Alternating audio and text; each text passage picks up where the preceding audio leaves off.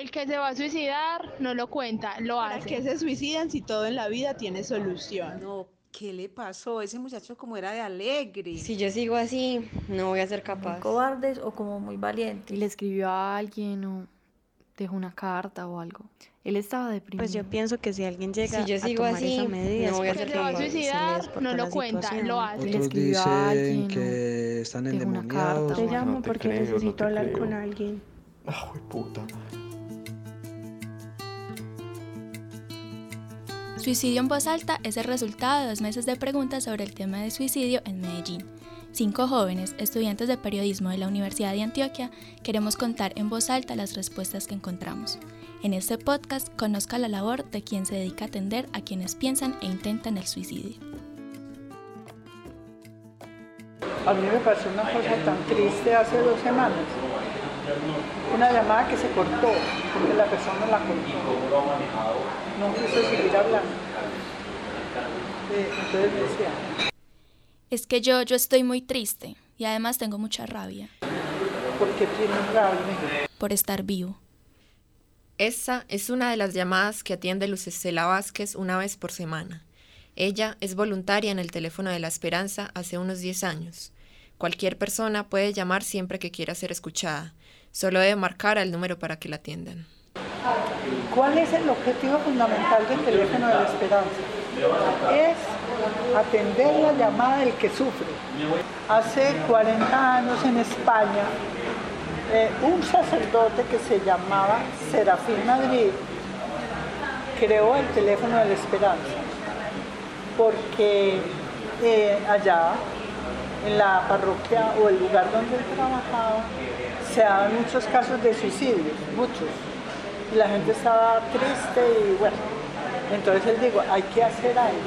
Lo mínimo que podemos hacer es un teléfono donde la gente pueda llamar y que una persona con capacidad suficiente lo, lo conteste esa llamada y le pueda ayudar a eso.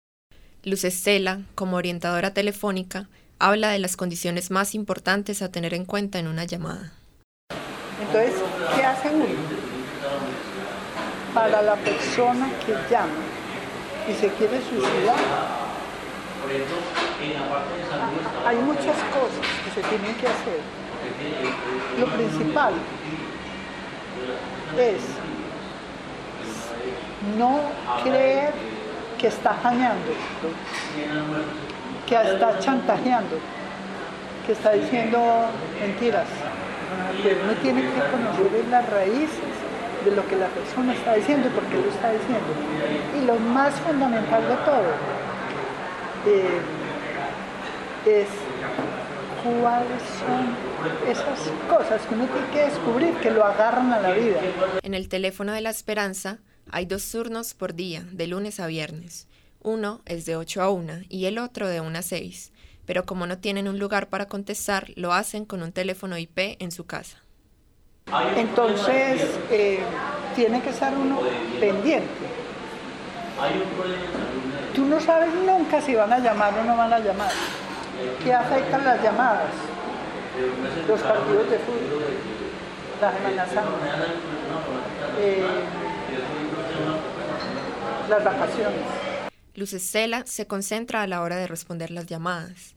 También ha llegado a escuchar historias impactantes, y ahí juega la importancia de la capacitación que el teléfono de la esperanza les da. Sin embargo, ella nos cuenta si de alguna manera le afecta lo que escucha. Lo que pasa es que como yo soy trabajadora social, no está habilitado para eso. Pero, ya, por ejemplo, una persona del teléfono se enfermó físicamente y el médico le dijo, no más, no vuelve usted a oír porque no le conviene para su recuperación. Al final de la llamada está el silencio. Ella reflexiona y se pregunta, ¿qué será de la persona que llamó? A veces uno queda muy triste, otras queda como muy contento. Hay una, hay una cosa que, pues,